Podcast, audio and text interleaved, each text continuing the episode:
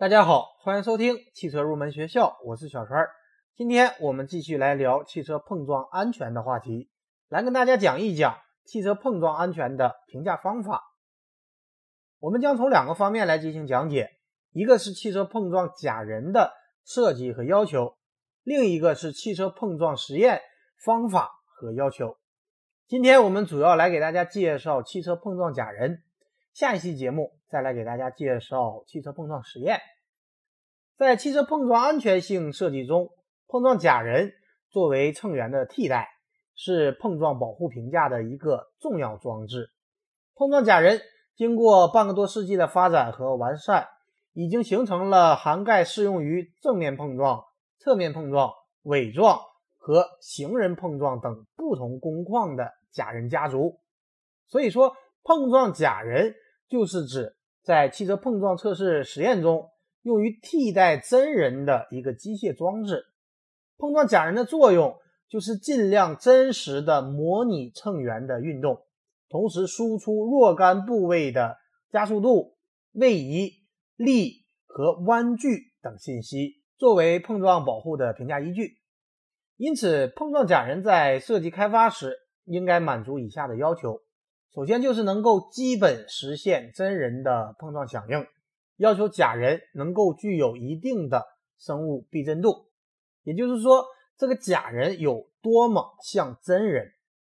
其次就是假人要能够测量到我们希望得到的伤害参数，并且把相应的参数输出出来。第三个要求就是可以重复的使用，不能撞一个车就毁掉一个假人。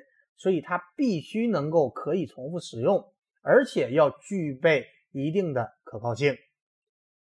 最早的碰撞假人的开发可以追溯到大概一九五零年代初，在那个时期，汽车工业还没有很好的来涉及到碰撞安全。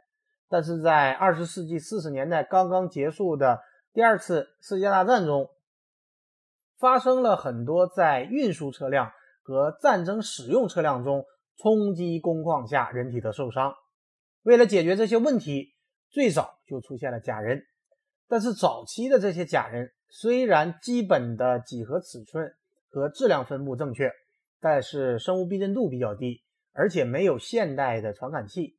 因为在假人里面，我们要测量头部的加速度、大腿的力、胸部的压缩量，这些传感器在早期技术是没有那么好的。而我们现在一直在用的叫做混三五十百分位假人，混三中的混就是指混合型假人。混合型假人最早是在一九七一年由通用汽车研发中心开发的。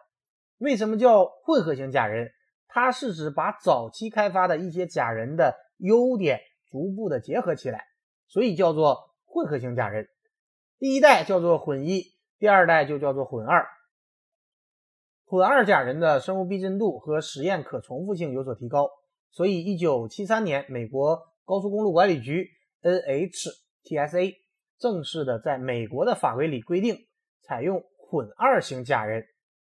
美国是在1964年出台了第一部安全碰撞法规，而从1964年一直到1973年，都还没有很好的合适的假人来评价，直到混二型假人的出现。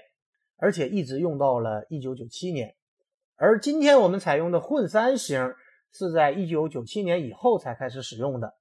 尽管混三型的诞生是在一九七六年，一九七六年在之前混一和混二的基础上，通用汽车研发中心就开发出了混三型假人，它的生物逼真度和各方面的性能大大提高。后来通用汽车公司把它开发的。混三假人的知识产权转让给了美国联邦政府，这样就成为了一个公开的知识产权。也就是说，世界上任何的一家公司都可以拿到设计图纸，然后去生产混三型假人。那么大家可能会有疑问：通用公司投入了这么多的资源，几十年的研究，为什么要把这个标准公开呢？原因主要是因为像他这样一流的公司，主要的目的是在引领标准。他开发了几十年，他对碰撞安全和假人的使用理解的更好，把它公开之后成为政府的标准，这样的话，他就是在引领标准。现在在所有国家的前碰撞法规中，都采用的是这个混三型假人。不管是欧洲法规、日本的法规、中国的法规、美国的法规，只要是正面碰撞，都是采用这个混三五十百分位假人。什么是五十百分位呢？意思就是说，如果把整个考察的人群，比方说在美国，假设有三亿人，对这三亿人做一个人口普查。把他们的身高、体重都做成一个大的数据库，五十百分位就是中间的那个人，也就是说，如果有三亿人的话，有一亿五千人比这个五十百分位假人要重要高，另外的一亿五千人比这个假人要矮要瘦，这就叫做五十百分位。实际上，混三假人他是有一个系列或者说一个家族。这是因为人的身高和体型千差万别，不能用一个身高和体重的假人来替代所有人，所以在碰撞设计开发中也尽量用到一系列的假人，这样更具有代表性。而这个系列的其他的假人都是根据这个五十百分位的假人进行的缩放。下面我们来介绍一下混三五十百分位假人的主要结构。首先，在假人头部重心的位置有一个三相加速度传感器，来测量假人的头部的三相加速度，这是一个很重要的伤害参数的输出。而在假人的颈部也有相应的传感器，来测量力和弯距，代表假人颈部的受伤程度。而假人的肩部是没有生物的伤害参数的输出。但是肩部由于动作比较复杂，需要有不同自由度的运动，所以假人肩部的结构也比较复杂。那么重点的部分是假人的胸部结构，胸部是损伤最致命的部位。胸部主要测量两个损伤参数，一个是胸部加速度，一个是胸部的压缩量。胸部的加速度是通过胸部的特定的位置放置一个加速度传感器测量得到的，而胸部的位移测量比较麻烦一点。是通过特定类似于滑块的结构设计来测量胸部的位移，也就是压缩量。这两个参数称为胸部损伤参数。这些参数的大小就代表了损伤的严重程度。如果给每个损伤参数确定一个可接受的限值，就叫做损伤容限。然后是下肢，下肢相对比较简单。混三假人下肢的伤害输出主要是一个大腿力。会有相应的力传感器来测量在碰撞的时候大腿承受的侧撞力。我们可以看出，在假人中会有很多相应的传感器，但是要求传感器必须是假人结构的一部分。这是因为很多传感器个头比较大，重量也比较大。这个时候就要求我们在设计假人时，传感器必须是假人的一部分。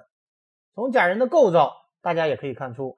它与真实人体相差很多，而且由于需要满足重复使用的要求，使得假人相对比较刚硬，这也是碰撞假人在生物仿真方面存在的问题。给大家介绍完了前碰撞的混三五十百分位假人之后，我们再来给大家介绍一下其他的碰撞假人。首先来说侧面碰撞假人，侧面碰撞有各种各样不同的假人。侧面碰撞假人是没有上肢的，这样的目的主要是在侧面碰撞的时候，主要是看胸部的损伤。如果有上肢的话，外面撞进来，撞击力通过手臂再传递到胸部，它的传递路径比较复杂，这会导致胸部测到的这些参数响应很可能不准确。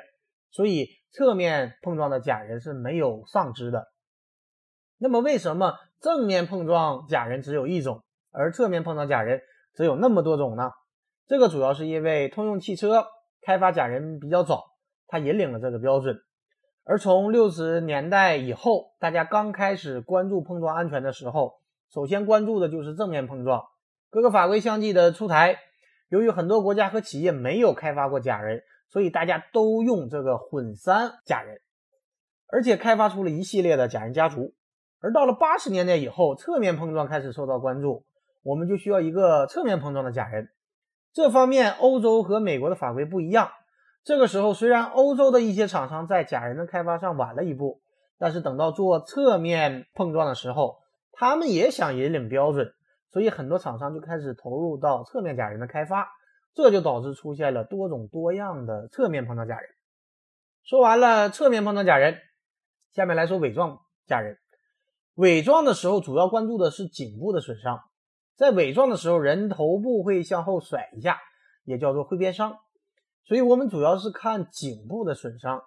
在伪装假人的开发中，最重要的就是把脊柱做得更精细化，更像真人。